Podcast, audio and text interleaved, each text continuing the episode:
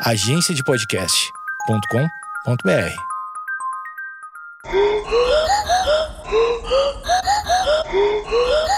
Conta essa história aí, brother. Monteiro Lobato. Vamos lá.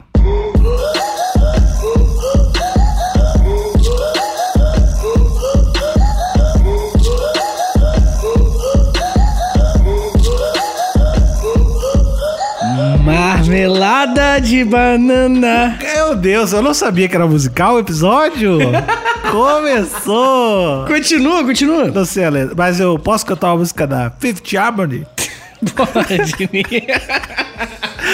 Porra, eu pensei que você ia cantar comigo. Não, eu não quero fugir do assunto antes de entrar nele, mas Hum, mas é porque tem um tema, né? Tem a ver com o assunto, né, eu tô Nico? procurando aula de dança agora. Você tá mesmo? Real. Procurei escola de balé. Quero aprender Ah. a dançar a música do Fifth Harmony chamada He Like That. Esse é meu objetivo de vida agora. Cara, é muito difícil saber quando você tá falando sério ou quando você tá brincando. Eu sei que não parece que eu tô falando sério, mas há um ano atrás eu descobri os canais de dança de mina coreana. E é muito foda, velho. As pessoas coreanas dançam um jeito muito foda. E aí eu entrei nessa. Cara, deve ser muito foda de saber dançar. E eu, como, enfim, quem nunca me viu, apesar de esbelto, maravilhoso, eu não, não sou exatamente, não tenho a mecânica. Do...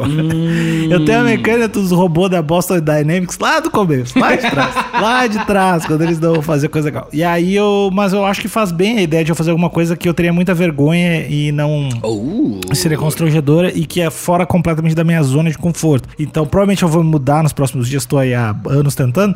Já tô por esse final de semana, procurei uma escola de balé. Balé? Balé, balé, é verdade, porque eu acho balé mais distante ainda. Caralho. Balé é foda, tá ligado? Balé é um bagulho que, cara, eu fazer balé, tipo, é isso aí. Você, você, você é o cara que faz embaixadinha com o lado do pé. Aham. E é esse mesmo pezinho aí que vai ter que fazer aqueles coisinhos de, ficar É. na pontinha. Então, mas é, cara, eu tô.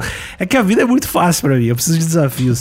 eu venci já na vida. Já eu preciso de novos desafios. Mas eu acho que eu fugi um pouco, né? Antes de tu entrar. Não, não, é. Eu acho que, que assim, ninguém nem percebeu, mas não tem problema, não tem problema. Tá bom. Esse episódio ele é um episódio democrático. E a gente, a gente acompanha, né, Nick? Nessa novela aqui que é a sua vida. A É. gente acompanha animado, né? Mas muito bem, Nick. Tem muita gente animada nesse episódio, tá bom? Tá bom. Tem gente animada até pro lado, um lado meio questionável. Porque, como você sabe muito bem, nós estamos numa semana especialíssima. Hum. A gente tá numa semana que tem episódio de semana toda, já começa por aí. O ouvinte que não nos odeia tá feliz, então, né? Já estamos com. Tem coisa boa aí. Ah, quem nos odeia tá chorando, porque a gente é sucesso. Mas além disso. Deve estar muito ruim não gostar da gente, gente é sucesso. Ai, eu gosto de quando eu faço assim. Ai, tá doendo, né? Ai. Ai, que coisa imbecil. Põe o óculos que eu vou brilhar, gente. Põe o óculos que eu vou brilhar. Que coisa idiota. Muito bem, Nico. Mas o que eu tava falando é que essa semana é aquela semana que a gente tem dualidades, né? É um personagem. Personagem não, na verdade, é uma pessoa de verdade que fez uma parada maneira, só que ao mesmo tempo foi esmilinguida e fez um- uma bela de uma trolha, fez um. errou, cometeu um belo de um engano. E nós temos vários aqui, né? Essa semana é uma semana especial de gente que mandou bem, mas depois mandou muito mal. Basicamente. E não tem como não trazer Brasil, Nico. Teria como se a gente quisesse. Desculpa te corrigir, mas é que eu não quero enganar o ouvinte. Se a gente falasse vamos fazer sem falar do Brasil, a gente, beleza. Mas, mas não, vamos fazer de conta que não tem como. Não tem como. É impossível. Mas beleza. Ai, cara, você é muito doente, cara. Eu não deixo mentir, eu não deixo mentir, velho. Eu sou a Tá bom, máquina tá da verdade. Entendi, entendi, entendi. Mas desculpa então ao ouvinte aí menos atencioso, né? Que acabou não, não percebendo que eu me tava mentindo aqui pra vocês. Tudo bem. Bem, mas não tem problema não. A mentira é uma parte fundamental da sociedade pra andar e por isso que a vida do Níquel tá parada. Mas não tem problema, olha só, gente. A gente aqui hoje vai falar de Brasil. Porque o Brasil também, acredite se quiser, o Brasil também tem gente ruim. Gente que, que faz coisa boa, mas que também às vezes dá uns vacilos. E não tem como não falar do nosso Monteirinho, cara. O que, que o Monteirinho. Monteirinho é escritor, né? Isso, exatamente. A música que eu tava cantando é a música tema de Sítio do Pica-Pau Amarelo, mas que foi interrompida por uma bela, né, de uma, de uma, de uma trama envolvente ali, envolvendo você. E, mas não tem problema, você lembra de Sítio do Pica-Pau Amarelo? Eu quero saber disso, eu quero saber da sua infância. Infância. Quero ver se você... Você não teve infância? Menino, não, eu, tive, eu tive. Ah, tá, porque tive, você, né? é, Eu tive. Tá. Trabalhei muito. Mas nem tu, fudeu. tu não acha que eu tenho voz de quem, voz de quem trabalhou muito? Zero, zero. Tu acha que eu não Se- trabalhei se, muito, Se for cara? possível ter voz negativa de quem não trabalhou, você teria, cara. É verdade, é verdade, eu não trabalhei. Eu evito até hoje trabalhar. Tava escrito lá, né? Trabalho libertará, lá o negócio do campo de concentração, não tava? Isso, Pois é. isso, eu, isso, eu, isso. eu conheço a história pra respeitar ela. Né? Aí eu evito. Eu evito ouvir nazista. Resumindo é isso, não trabalho. Tá bom. Mas sítio do Pica-Pau Amarelo, fora o lance de eu ter nascido, né, em relação ao sítio que meu pai não queria levar minha mãe no hospital porque tava dando o sítio do Pica-Pau Amarelo. Quê? Eu te falei isso, eu acho, algum episódio. Não, cara, não, não fala que porra é essa, cara. Do nada, tu mandou um entre vírgulas muito mais Mas é importante que, do que mas é que eu achei que eu já tinha contado, cara. Minha mãe tava grávida e meu pai não, achou que. Ah, não vou levar no hospital agora. que tava dando sítio do Pica-Pau Amarelo na TV. Caralho! E aí ele demorou, demorou um pouquinho pra levar. Tipo, ah, espera acabar aí.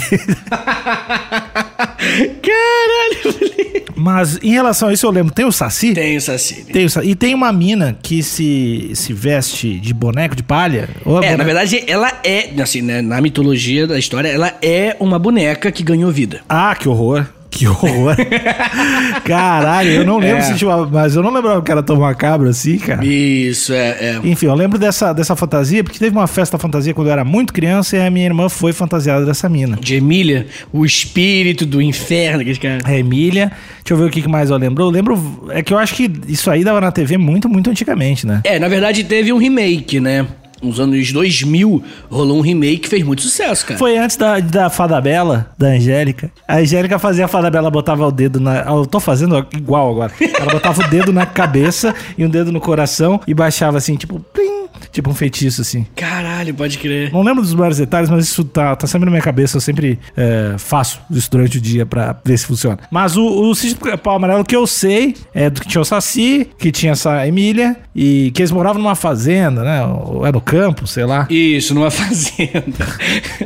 Um especialista, Vivia né? no, no, vivia, é Eles brigavam, eles brigavam com sem terra também. Achava É, o absurdo. Boulos, não era É. o Boulos, o Marquês de Rabicó do Boulos, era ele? Boulos que acabou com o sítio do Pica-Pau Amarelo. Fez um- uma grande comunidade, uma grande coab, vários apartamentinhos fez lá. Destruiu. Transformou em um sítio. Era um, era um prédio gigante, cara. É. O Moro foi lá, o Moro, o Boulos foi lá. Mas não tem problema, cara, não tem problema. É muito, é muito, muito background aí que a gente tá trazendo. Tá, mas tu tá Eu- falando, tá falando, todo cantando de gado, porque eu sou professor, que professor ganha pra caralho, ganha pra caralho é pouco, cocaína não é droga. Mas e aí? O quanto, o quanto tu sabe do sítio do Pica-Pau Amarelo? Fez parte da tua- dessa tua vida vazia de festas? Obrigado. em seu mulherengo? mulherengo do caralho, né, velho? Seu mulherengo. Ah, muito bom, muito bom. Cara, então, eu assisti o Antigão, mas eu assisti Ah. quando ele tava repassando. Aí que era bom. Remake é ruim. o, o de hoje em dia. Não, não, não, não. O antigão, cara, ele tinha uma aura. Eu tenho quase certeza que acontecia por conta do som. Porque o som de antigamente, eu não sei se você lembra, que até os filmes dos anos 80, nos 70, eles tinham uns lances tipo assim, tipo, rolava uma música de ambiência e fazia. tá, ligado? Rolava umas paradas, porque é a fita. Porque antigamente era em fita, né? Quando ela fazia a volta, tá ligado? E aí isso dá uma, sei lá, uma agonia. Tipo a música do Super Cine. Já viu a música do Super Cine? Hum, não lembro, cara. Caralho, depois você ouve aí, música do Super Cine. Dá uma agonia de viver tão grande.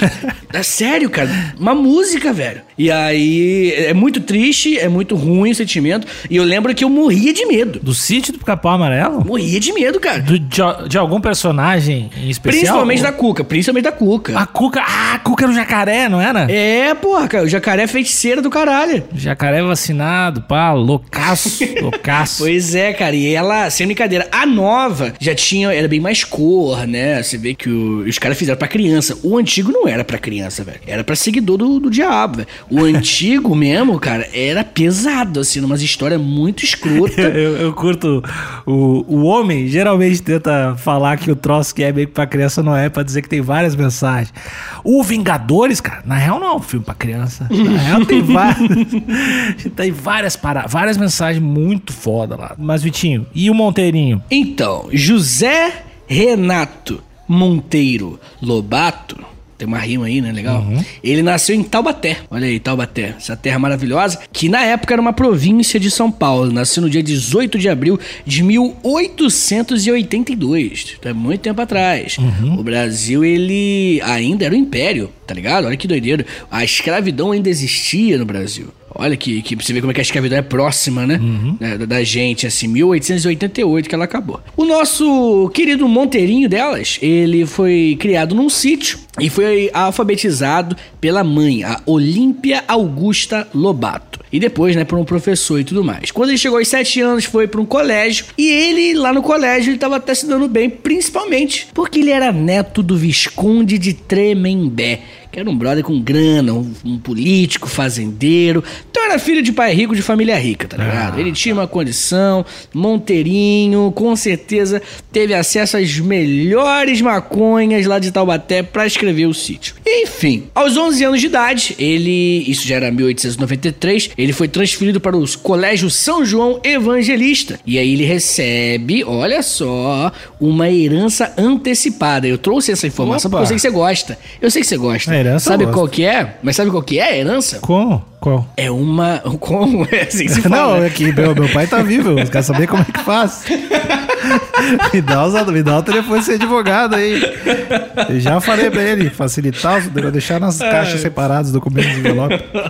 Muito bem. Ele recebeu uma bengala do pai. Ah, que baita herança. Dá? Aqui, olha só, por que que eu tô trazendo essa informação? Porque ela vai influenciar muito na história dele. Porque ah, o pai dele era José Bento Marcondes Lobato. E aí, a bengala tinha JB. ML. E aí, quando ele deu pro filho, fiz aqui pra você. Aí eu fiz, pô, meu nome é Renato, tá ligado? E aí ele mudou o nome. Olha aí o Monteiro Lobato. Pô. Olha aí. Ele mudou pra José Bento Marcondes. Ah, desculpa, José Bento Monteiro Lobato. Só por causa da bengala? Isso, pra, pra combinar com a bengala. Ah, que, que... Bom, eu, cada um resolve seus problemas de jeito, né? Não vou julgar. É. Mas tu falou que é uma herança antecipada. Isso. Isso não é só um presente, cara, do pai pra filho. Cara, onde eu li, tava escrito herança É antecipada. se meu, se meu pai chegar, pô, comprei um jogo do Xbox aqui pra ti, é uma herança antecipada. Beleza que tem um peso e tal, mas eu vou rir dele, assim, ó. tá Não, aqui. não, não, mas assim, não, mas acho que a bengala do pai. é, parece que eu tô falando do pau, né? A, a bengala do pai. parece muito que eu tô falando do pênis do pai dele. É, é meio que uma coisa simbólica, né, velho? Tipo. Tô aí. É, exatamente. Eu não vou mais usar, entendeu? Tipo. É, é o tipo de coisa que, sei lá, se meu pai tivesse uma coisa muito. Pô, com as, com as iniciais dele, entendeu? É super compreensível que vá pra mim depois. Hum. Aí tu meu o nome? Não tem nada disso. Tu muda o nome, se teu pai te der o- se, se for uma bengala irada. Se der o chaveiro com a outra inicial, tu muda pra Paulinho Dagoberto. É que rico, Nick. Cara, a gente tem que entender que rico ele tem esse negócio de, de família, né? Uhum. Família, tem que continuar o legado de papai. Ele nem usa o, o- o artigo definido. É de papai, entendeu? Uhum. Ele já vai no. Tem essa coisa assim, super importante. Então a bengala do pai era tipo um lance. Caramba. Sabe? Uau. É, é o que simboliza o poder do pai. Bom, se tu tá dizendo, eu vou acreditar. Se fosse outra pessoa, eu não ia acreditar. Entendi. Você sempre, claro. sempre acredita em mim, né, Nick? Credibilidade, tu é professor. Muito bem, anos mais tarde, no dia 13 de junho de 1898, a herança antecipada se chamou só herança. Porque o pai morreu, o pai dele lá, José Bento Marcondes Lobato, porque ele teve congestão pulmonar. E aí, cara, uma coisa triste que aconteceu é que a mãe dele ficou deprimida, né? Entrou em depressão e morreu um ano depois. Isso acontece bastante, né? É, pior que é real, né, cara? Porque a galera fica muito tempo junto, né? É, e aí perde o outro. E, e é, o, é o sonho, né, cara? Encontrar o, amor da tua vida e se tu morrer, ela se joga numa fogueira, né? É o que tu... Que não, é o que coisa, tu- mano. não é o que todo. É o romantismo, né? Se tu morrer, a, a mulher se joga na fogueira, é o contrário também. Uma, uma- a família indiana, né, tradicional aí. É, tem que, tem que ser, tem que ter fogueira. Fogueira cara, sendo numa não- fogueira. Porque vir correndo, jogar falando e dá um grito assim. Fui! E dá um tipo, dá um nadar na fogueira. Meu Deus do céu. Eu não quero mudar muito de assunto, mas é, você me lembrou agora de uma parada que eu tava lendo. A gente comentou sobre Death Cab, né? Aquela banda que a gente gosta, também gosta. E você lembra daquela música What Sarah Said? Lembro. Então, essa música, ela tem uma frase na música, é a frase mais triste da história da humanidade, que é tipo, So who's gonna watch you die? Que Quem, então quem vai te ver morrer? Tá ligado? E aí eu, eu sou meio. Eu gosto de história, de letra e tal. E aí eu, eu vi, cara, que o que aconteceu foi que a mina do cara que escreveu, ela tava andando na rua e começou a chorar do nada. E aí ela falou: pô, um dia eu vou ter que ver você morrer, ou você vai ter que me ver morrer, cara. Para e pensa nisso. É, então. Pesado, né, velho? Porque quando se tu vai casar, ainda mais o negócio lá, vá na- até morrer, na, na doença, É. na, na alegria, as coisas todas, tu assina o contrato com Deus, da É verdade. frente dele. É verdade. E aí até morrer, né? Pesou o clima. Pesou muito, você vai ver a pessoa que se ama morrer. Ou, na pior das hipóteses, ou na melhor, eu não sei como é que se calcula isso, a pessoa vai te ver morrer. Se tu vê, já tá o Tindão vindo ali, o Tindão carregando. O Tinder velho. A, a aba abertinha do lado, o médico deu ok. Pá! Apertou. Subindo. Google Play, Tinder, sabe nem escrever. Agora tu falou um pouco sobre, sobre Vitor, né? Sobre Vitor. Falou. eu, Vitor, eu, Vitor, gosto muito de letras, de música e tal. Imagina se a gente faz uma sériezinha de episódios mais curtos contando histórias de letras de música. Ia ser uma delícia, cara. Porra, cara, imagina aquela. Ah, Mr. Bombastic Love. Cara, e a gente tem que cantar elas de forma escrota sempre. Sim, com, com inglês muito errado. Com inglês muito Isso, errado. exatamente. Só, a gente pode fazer só Shag. Só a música do Shag. Cara, eu pilho de verdade. Eu pilho de verdade fazer Semana Letras do Shag. It was a me. Pá, muito foda, velho. O, o ouvinte tá percebendo a falta de criatividade, tudo a gente bota semana, não sei o quê. Ou quando o episódio se chama de tipo, a história de não sei o quê. e a Não, gente não tá, vamos mudar então. Vai ser o mês Shag. Meu, a gente podia fazer o mês inteiro sobre o Shag e ver se a galera que tá com a gente tá com a gente de verdade. Tem que escutar todos os episódios. Se escutar todos, pô. Pô, velho, aí tá com a gente. Um beijo pra toda Ugly Nation, vocês são maravilhosos. Obrigado por todas as mensagens de apoio que vem recebendo, mesmo não estando passando por problema nenhum. Obrigado. Muito bem, Milioníquio. Como eu tava falando, o nosso Monteirinho, ele, logo depois de ter perdido os pais, ele queria estudar belas artes. Queria ser o cara do desenho, né, e tal, trabalhar com arte, pintar, os caras quatro. Só que o avô, né, aquele Visconde de Tremembel, tá procurando o nome dele aqui, ele falou assim, não, não, não, você vai continuar aqui o meu legado e você vai fazer direito. É isso que vai fazer. E aí, foi-se o nosso Monteirinho pra Faculdade de Direito de São Paulo. Ele, lá na faculdade, ele foi mostrando, porque ele, ele era bem novo, né? Chegou na faculdade com uns 18 anos. Lá na faculdade, ele começou a mostrar que ele era um cara. Um, sabe aquela galera que fala mesmo? Eu falo Ah, mesmo, Nick. desbocado. Eu, eu sou desbocado. Eu digo o que penso. Ah, às vezes, às vezes é uns idiota, né? É, não, a maioria das vezes. Raramente a pessoa que diz o que pensa, ela. Pô, que legal. E assim, 99.9, quem fala essa frase por si mesmo tem que tomar um tapão. Do eu, eu falo mesmo. De o que vê na cabeça. É. Geralmente é. Eu também, go- eu também gosto do eu sou assim. Ah, eu sou assim. Eu sou... Aí o clássico personalidade forte, né? Isso, exatamente. Mas muito bem, ele dizia o que pensava e aí ele agradava os outros às vezes por isso e às vezes ele deixava os outros com meio raiva dele. Ah, que nem o ratinho, né? Exatamente. O Robato e Ratinho são, são temas muito próximos. E aí, né, cara, ele vai fazer muitos inimigos desde cedo. Entendeu? Desde cedo, por conta dessa sua personalidade forte, vamos chamar assim, né?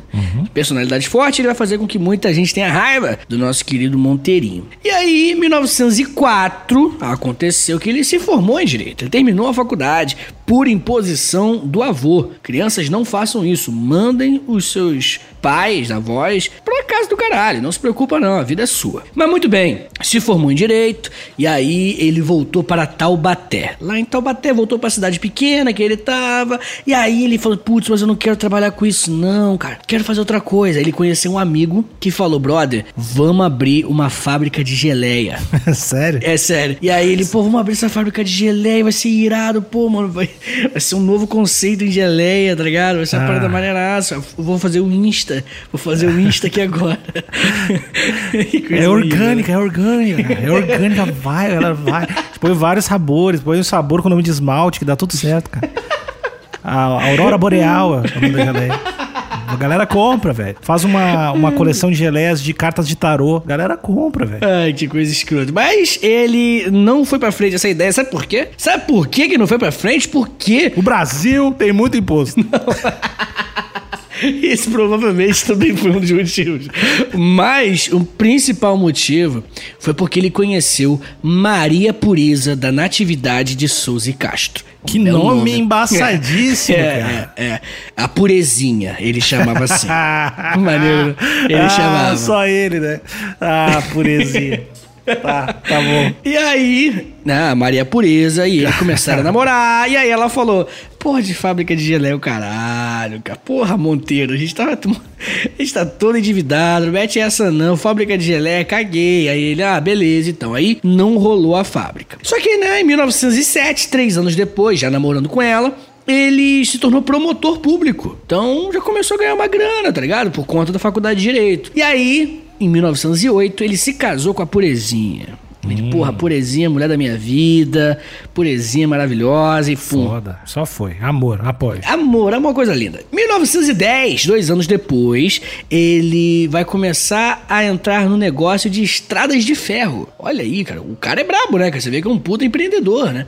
Ele É. tá ali, tá cá, tá pra lá e pra cá. Ferrovia é interessante. Eu não sei como é que funciona, mas eu gosto. Cara, 1910, se você pudesse investir, ia valer a pena, tá ligado? Ia valer Pô, a pena pra caramba. Na época era carvão? Carvão o quê? Como é que andava os trenzinhos? 1910 não, já tinha as coisas normal já. O carvão é 1800, 1750 pra frente. Daí depois o, eu andava aqui, movido aqui o trenzinho. O que depois? Como é que é, movido? Do carvão, a gente, tem, a gente tem um trenzinho. Botava ele carvão e ele andava, que nem no filme de faroeste. Sim. Depois do carvão veio o quê, tu sabe? Ah, cara, eu não sei como é que é hoje. O que que move essas paradas? Gasolina? Tipo, 5,20. Eu acredito que o que move é o amor, né? Eu acho que o que move qualquer coisa nessa vida é o amor. Entendi. Antes da gasolina, né?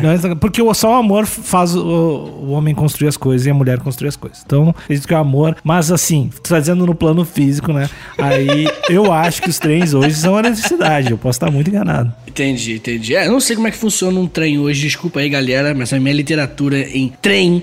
É o não tipo da coisa que tem muita gente que estuda muito isso e tá desesperada querendo participar desse episódio. Falando, não, cara, o trem é óbvio que é XXX. É, e nessa óbvio, época era XXX. Cada vez que um ouvinte assim vier falar comigo, eu vou dar uma informação errada no próximo episódio. eu vou falar, veio, funcionava a óleo de peixe dessa época. E aí tu vai ter que aguentar. Tá. Porque eu sou desbocado, eu sou Monteiro Lobato.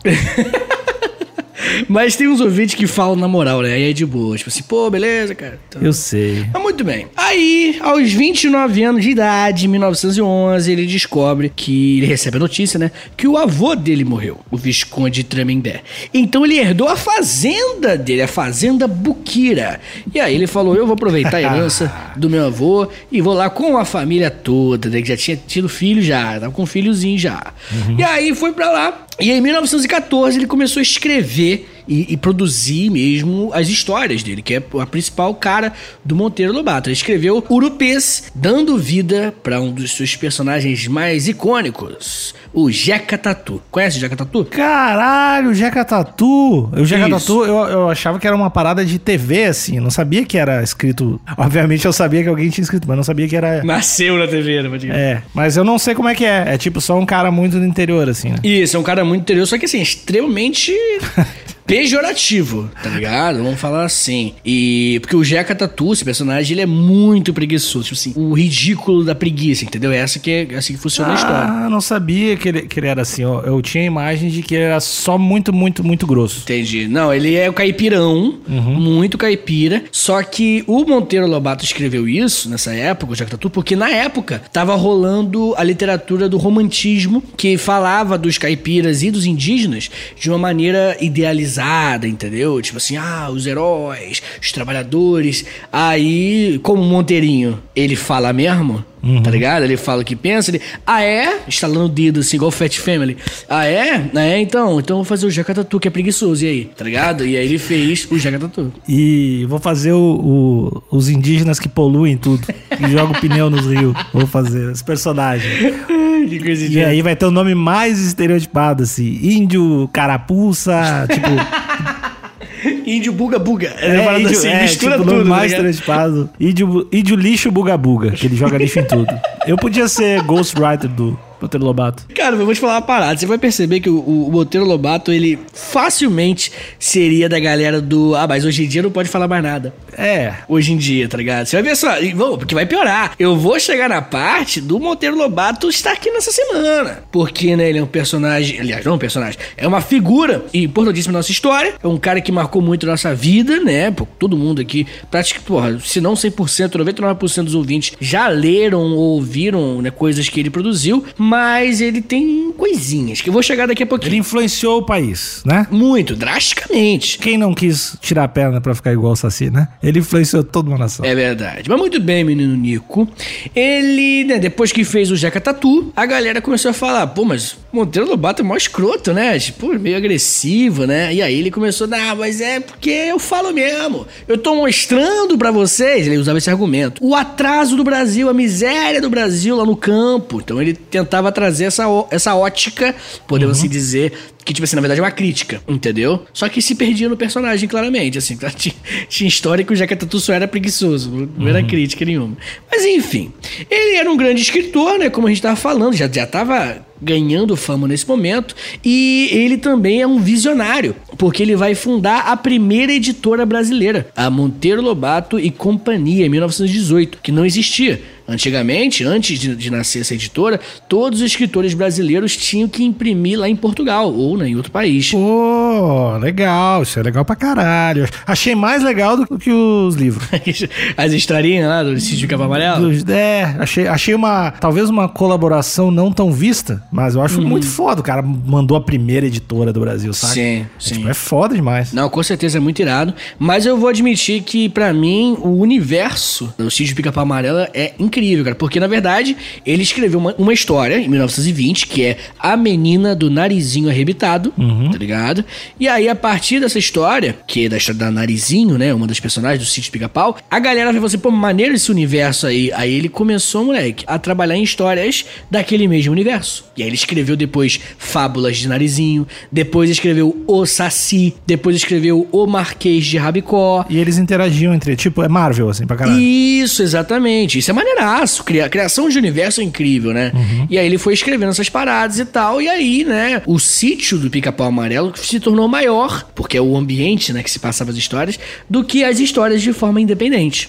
Então o cara já tava, assim, com a moral altíssima. E aí, menino Nico, uma outra coisa interessante que ele vai fazer, assim, discutível, mas no mínimo interessante, é que na década de 30, 40, ele vai participar de uma campanha chamada O Petróleo é Nosso. Uma campanha aqui no Brasil porque a galera tinha achado muito petróleo e tinham várias empresas, vários tubarões dos Estados Unidos querendo, né, comprar o petróleo e aí, né, extrair da do, do jeito que eles queriam. E aí ele foi contra. Ele falou, não, o petróleo é nosso, tudo mais. E aí ele foi contra, só que ele foi a favor de petróleo ser nosso, mas ser da iniciativa privada. Entendeu? Então ele. O que, que ele falou? O petróleo é nosso, mas é dos nossos empresários. E aí ele abriu um monte de empresa de extração de petróleo. É sério.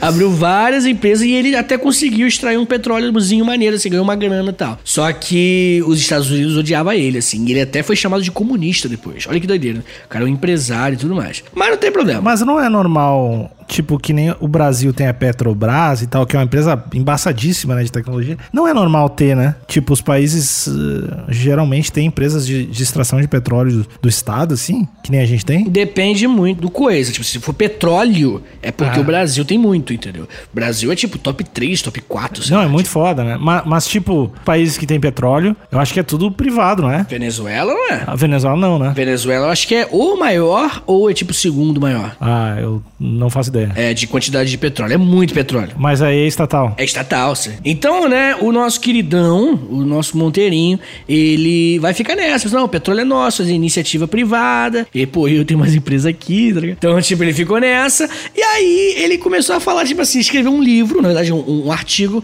que se chama assim, ó, O Escândalo do Petróleo. E aí, nesse, ele começou a falar, o governo não deixa eu perfurar, mas não quer deixar ninguém perfurar também? Olha aí, o que tá acontecendo? Que país é esse? Trouxe uma crítica. E aí, logo depois disso, né, esse artigo dele vai ser vendido pra caramba, e Getúlio Vargas, que era o presidente da época, né, de 1930 até 45, ele mandou recolher todas as edições. Ele falou, pô, esse cara tá falando merda. E aí ele continuou, aí que ele ficou mais nervoso, porque Monteiro fala mesmo. Monteiro Lobato não tem medo não. E aí ele falou, porra, esse Getúlio tá falando mesmo, escrevendo isso publicamente. E aí Getúlio vai lá e prende ele. Aê, jogou no mar. Não, ele vai ser preso na cadeia por seis meses durante o Estado Novo, aquela ditadura, né? Que a gente viveu aqui no Brasil antes da ditadura militar. Lá na prisão, ele começou a conhecer os comunistas. E aí ele falou: pô, a galera me chama de comunista. E aí os comunistas, pode crer, quem é você? Eles começaram a trocar ideia. E o Monteiro Lobato vai, no final da vida dele, até ser um pouco simpatizante com as ideias comunistas por conta dessa época, que ele foi preso e conheceu os comunistas. Mas de qualquer forma, depois que ele ficou livre, né, saiu, acabou, foram só seis meses de prisão, Monteirinho, ele perdeu o filho Edgar, e três anos antes ele perdeu o filho Guilherme. Então, a morte está muito próxima da vida do nosso querido personagem. Aí é ruim. Aí desestabiliza. desestabiliza. Aí desestabiliza. Tudo que aconteceu depois foi culpa disso. Tudo, cara, a gente perdoa. Tudo, tudo. Você vê que tudo, tudo é forte. Mas vamos lá. No dia 4 de julho de 1948, aos 66 anos de idade, logo depois que ele deu uma entrevista pra Record falando do petróleo, né? Falando, não, o petróleo tem que ser nosso. Logo depois disso, ele sofre um espasmo cerebral e morre. Monteiro Lobato deixa esse plano. Mas é uma figura, né? Você pensa, pô, que brother, né? Maneiro. É, cadê as coisas? O cara já morreu. O que, que o cara fez de ruim nesse meio tempo? Eu gosto de contar o lado A e depois eu conto o lado B, Nick. Tá, até agora, até agora ele deu uma vaciladinha dando uma estereotipada lá no. Mas nada demais. É, Hoje em dia a galera ia passar pano, se ele fosse gente boa. Né? nada muito agressivo. Só que agora, agora não dá pra passar pano. agora a desgraça vem. O, o, o Monteirinho, ele escreveu vários livros, né? Tipo, dezenas e dezenas de livros. E dentre os seus livros tem um livro que se chama Caçadas de Pedrinho. O Pedrinho, que é um dos personagens, né, do, do sítio. E tem uma parte do livro que começa assim, ó. Sim, era o único jeito. E a tia Anastácia, lembra da tia Anastácia? Uhum. Sim, era o único jeito. E tia Anastácia, esquecida dos seus numerosos reumatismos, trepou que nem uma macaca de carvão pelo mastro de São Pedro acima, com tal agilidade que parecia nunca ter feito outra coisa na vida senão trepar em mastros. Aí você. Uma macaca? É. Mais tarde, ele escreveu assim no mesmo livro: Na casa ainda existem duas pessoas. Tia Anastácia, que é a negra de estimação que carregou Lúcia pequena, e Emília, uma boneca de pano bastante desajeitada de cor. Você vai ver que durante toda a história, a tia Anastácia ela tem referências, podemos deixar assim, sempre pejorativas. Até agora você pensa, pô, talvez, né? Ele era um cara racista, não, talvez. Até agora é talvez, uau. É, não sei, a segunda eu, eu acho que tô mais pra assim. Tô mais pra, pra vacilou, É, então, então, em um outro momento de outra história dele, em Reinações de Narizinho, ele diz assim, ó: Dona Carochinha botou-lhe a língua, uma língua muito magra e seca, e retirou-se furiosa da vida, a resmungar que nem uma negra beiçuda. E aí? E aí, não, beleza. Até agora você pensa. Não, acho que eu não quero mais ser amigo dele. É, não, já, já, já tá tipo assim, galera, precisamos conversar sobre o modelo Lobato, já tá nesse. Tá. Né? Aí. ele vai tentar escrever um livro nos Estados Unidos que se chama O Presidente Negro. aí vem. co- Aí. Daqui, tá sentindo o cheiro de merda, né? Que vai subir, né? Ah, d- cara, não, não tem como ele. Não tem como ele. O cara que escreveu essas outras paradas, ele não escreveu o puta livro. Que a galera ia o Presidente Negro, uma crítica maravilhosa, né? É, o, pô, livro do caralho, velho. Tipo, muito à frente do tempo, saca? É verdade, verdade. Bem, o Presidente Negro não conseguiu ser publicado na época. Porque o galera dos Estados Unidos falou que era racista demais. Que ano isso? Ai, acho que é década de 30, cara. Eu esqueci o ano aqui exatamente. Mas é na mesma época que ele tá escrevendo. Não, é que tipo, é porque se fosse, sei lá, se fosse o livro mais e mais recente, mas década de 30, É. acho- racismo eu acho que era tipo muito boa, né? Tu ser chamado de racista em 1930 Ah, sim, sim. Cara, devia ter feito um troço. Isso. Assim, né, cara? O racismo ele vai perdurar pra sempre, até hoje a gente tem. né? A década de 30 era muito pior, mas já tinha passado por, pelos principais problemas. Claro que a década de 60 nos Estados Unidos, como vai ser o lance do Martin Luther King e tal, vai ser o que vai oficializar que ser racista é errado, vamos dizer assim. Tá- Pelo, pelo menos perante ao Estado. Sim. Entendeu? Na minha cabeça, tipo, na década de 30, cara, Isso. que não existia muito o conceito do, de ser errado, assim, pra maioria das pessoas, né? Isso, olha, só uma opinião. É, então o lance do, do cara falar, cara, esse livro tá racista em 1930. Sim, os Estados Unidos, que, pô, é lógico que o Brasil tem, um, tem muito racismo, óbvio, não quero discutir isso. Mas o racismo estadunidense, ele é uma coisa, assim, monstruosa. E é, e é na cara, né? É uma coisa bem aberta mesmo. Então, pra eles, tava racista demais. Tá, mas tem, esse livro saiu, não saiu, tem os trechos. Cara, é, eu acho que tem hoje em dia, mas não, não saiu na época, entendeu? aham. Não saiu na época. Ele mandou, o, o- Monteiro Lobato, ele mandou lá de Nova York um- uma carta pro Godofredo Rangel. E nesse, nessa carta ele falou o seguinte: Meu romance não encontra editor por aqui. Acham-no ofensivo à dignidade americana. Errei vindo cá tão verde. Deveria ter vindo no tempo em que eles linchavam os negros. Então, É babelada de vadana. Oi, fala. tem, tem alguém que fala, não, não é bem assim pra esse cara. Tem, lógico, o homem do seu tempo. É Ah, o velho homem do seu é, tempo. É que na real, acho que todo episódio a gente vai falar isso, né? Acho que todo, todo episódio que eu pensar, ah, e, e alguém diz que tá tudo bem, que esse cara é massa, sempre vai ter, ah, não, ele era um homem do seu tempo. né? Isso, sim, sempre vai ter. E assim, a gente tem que levar em consideração que ele é o nome do seu tempo, sim. Mas se você não fizer uma análise crítica sobre como era o racismo desse tempo, aí melhor não falar nada, tá ligado? Se você olhar naquela época, se naquela época era racista pra caramba, então ele é racista pra caramba. É, é bem simples. Tipo assim, se você não, não, não, não, não entendeu o contexto da época, porra, década de 30, como era os Estados Unidos? Tá ligado? E aí você pega, julga a atitude ou o comentário dele.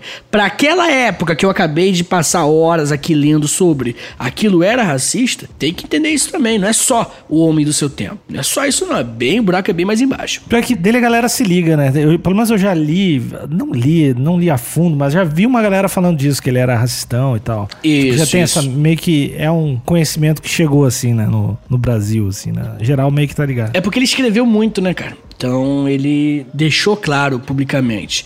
Nessa história, o presidente negro, ele fala que, tipo assim, ah, resumidamente, ele demonstra, na história mesmo em si, que o povo norte-americano era meio que tinha um idealismo, vamos assim dizer, diferente do resto da América. Ele dizia que o, o pessoal dos Estados Unidos tinha um idealismo orgânico e pragmático, uma coisa mais pura, e aqui no resto da América Latina tinha umas utopias furiosas, é o que ele dizia. Segundo ele, segundo o Monteiro Lobato, a colonização dos Estados Unidos havia atraído as melhores raças europeias através da seleção de imigrantes. Só que o único erro foi que eles permitiram a entrada de negros no país.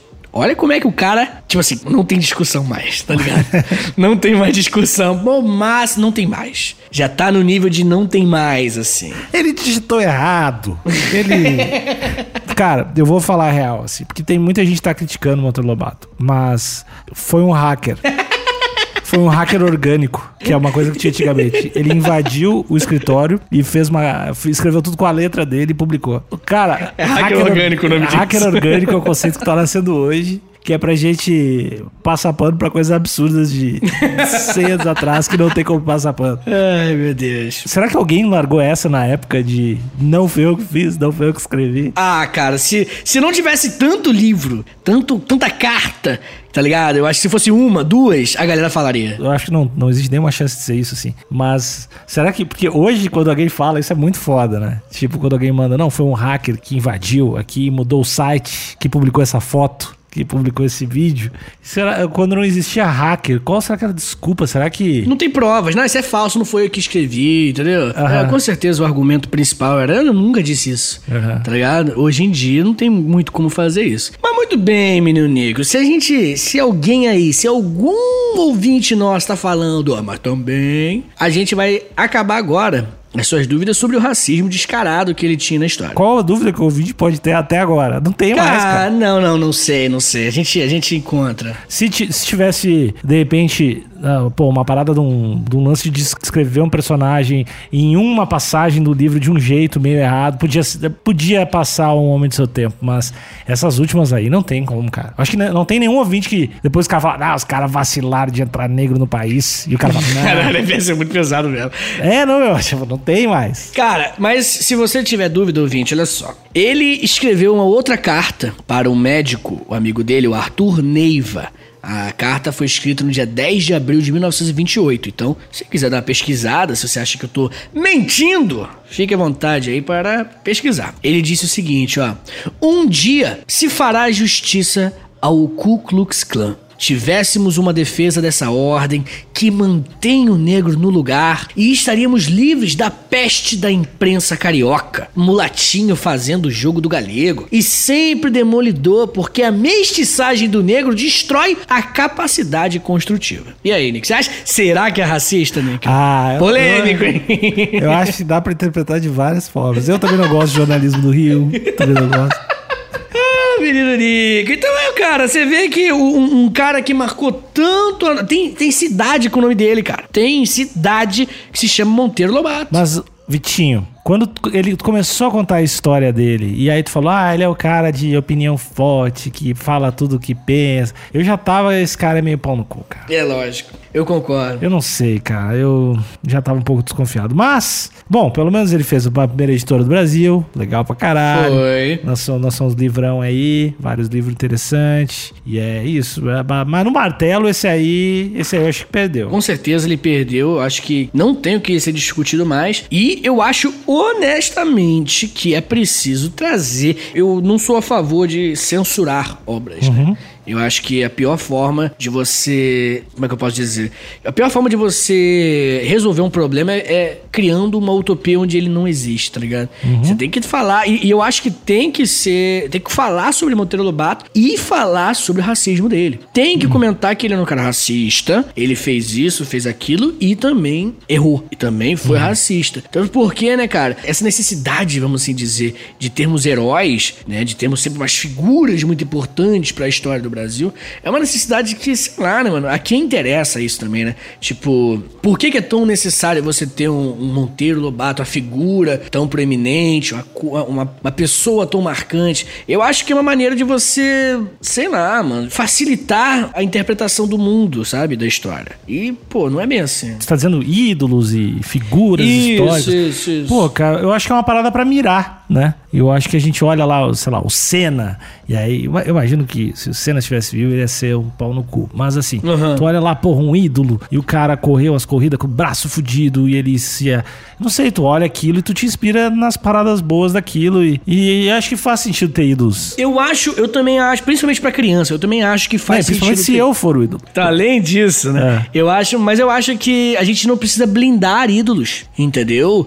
É, o Monteiro Lobato é blindado, cara. Essa reinterpretação das obras dele é coisa de 5, 10 anos, tá ligado? É uma parada muito recente. Quanta gente não leu e não absorveu um pouco das ideias dele escrota e não trabalhou depois? Será que é um lance também porque as ideias escrotas também não foram tão, tão difundidas assim? Tipo, na, no, no resquício que ficou da obra. O cara escreveu, porra, sei lá, 100 anos, tá quase. E aí o que restou não foi, não foi o discurso de, pô, tinha que ter com o Klux Klan, que é massa. O que ficou foi lá o, o Saci, sei lá, o que ficou foi a, a Jacaroa, o que ficou foi a mina que é o boneco de pano. Então, talvez, não que seja algo intencional, mas a sociedade se organiza, em alguns casos, de ficar o que. E nos seus ídolos, de ficar o que foi bom, né? Mas eu acho que ah, o, o bom e o ruim, eles não são completamente alheios um do outro, entendeu? Eu acho que não tem como ele falar, por exemplo, da história da Cuca e você ali não ver um tom pejorativo nas religiões africanas, entendeu?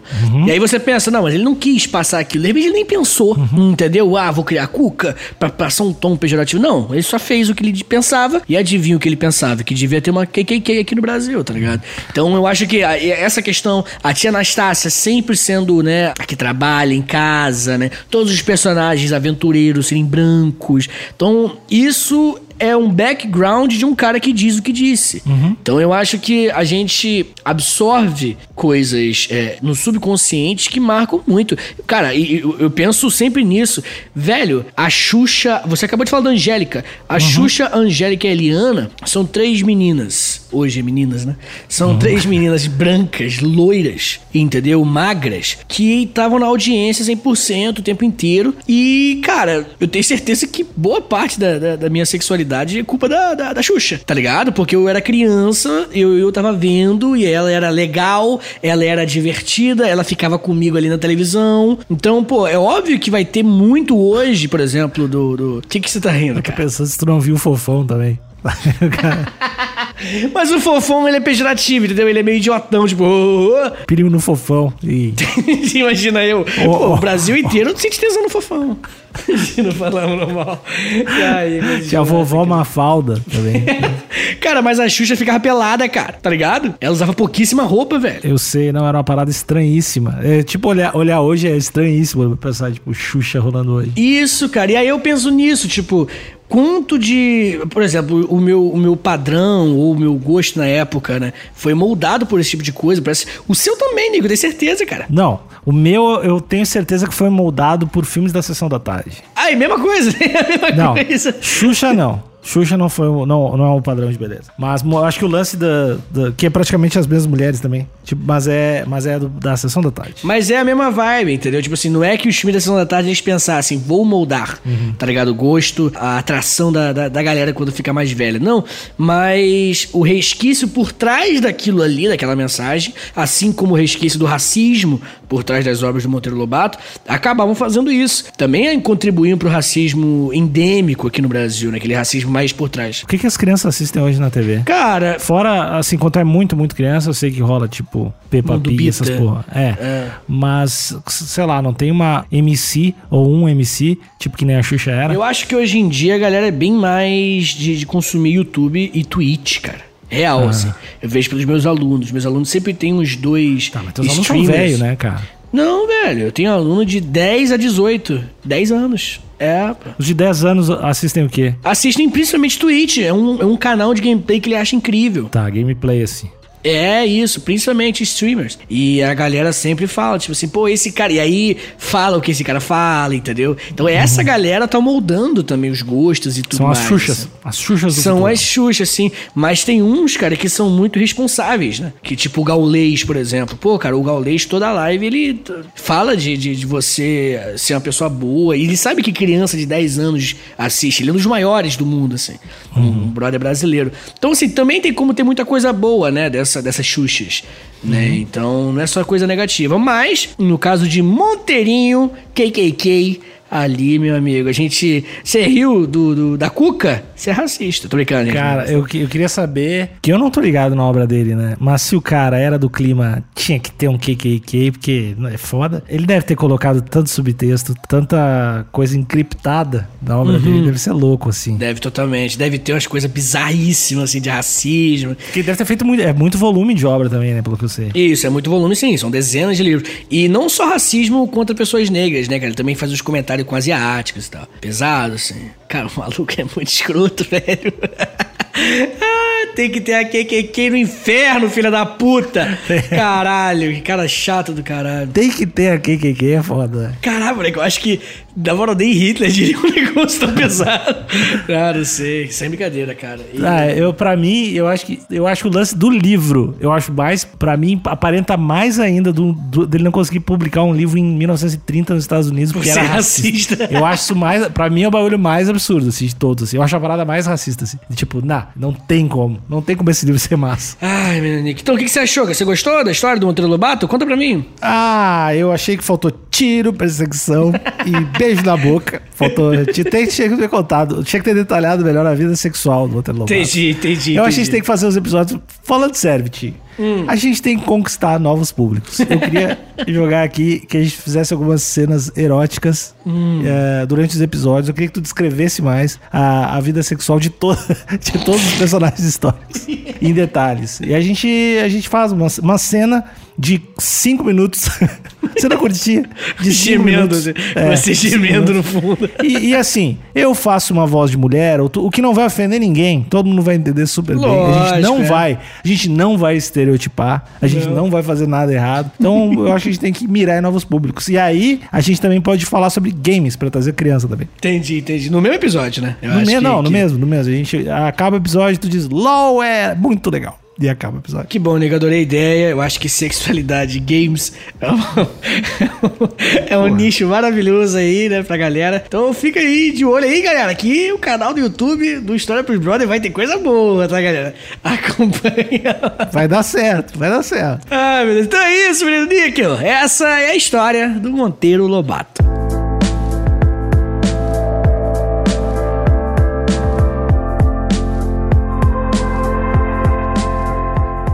Que tu ficou até depois da musiquinha! Obrigado, ouvinte. Você é muito querido. Você é um anjo, uma anja, mas você vai ser mais querido ainda se você espalhar esse episódio, né? Sentiu a falsidade? Sentiu a Senti. falsidade. Da tua psicologia, que tu vai ser. Tu faz parte, mas tu vai fazer parte de verdade se tu fizer o que eu tô pedindo. É, vai compartilhar esse episódio. Obviamente, né? Tu só compartilha esse episódio se tu não for racista, né? Não precisa. Se tu for racista, não precisa compartilhar o episódio. Segue Entendi. aí tua consciência. A gente tá no Spotify, Deezer, todas as plataformas. E também no, no Instagram, no História pros Brother. A gente tá lá. No, no Twitter também, História pros Bro. História pros Brother já tá no YouTube, né? Segue lá que talvez, assim, há boatos, fortes boatos. em abril. Abril pode ter umas coisas lá, não sei, uma reencenação de Jacatatu, não sei, alguma coisa pra ter lá. Então fica esperto. Se quiser mandar um alô pra mim, é arroba Alexandre Níquel. Alexandre Níquel. Se você quiser falar comigo, você pode me encontrar no arroba prof. Vitor Soares, Vitor sem C. Tô no Twitter, tô no Instagram, tô em vários lugares diferentes. E tô na Twitch também, tá, menino Nico? Sabia disso? Que eu faço lives na Twitch. Pois é, falando de lives aí, eu tô no twitch.tv barra prof. Vitor Soares, faço várias coisas, gravo podcast lá também.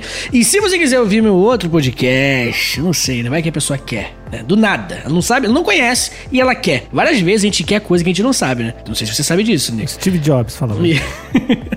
Se você quiser ouvir meu outro podcast, ele se chama História em Meia Hora. E tem episódios todos os sábados. Mas segue nós. A gente tem pouco seguidor. Quero mais seguidor, Nick. Ah. Quero muito seguidor. Quero seguidor assim pra fazer o Cis do Pica-Pau Amarelo ficar lotado. Cheio de seguidor. Coisa linda. Preciso disso. Quero fazer publi de marca de, de remédio que não funciona pra emagrecer. Momento clássico da história que você venceu na vida. É, uns gel, uns gel que tu emagrece 15 quilos, tu continua comendo bacon e emagrece os 15 quilos. É só usar esse gel e cheirar a. Mas enfim, muito obrigado, ouvintes. Tchau, tchau. Beijo. Falou. Valeu.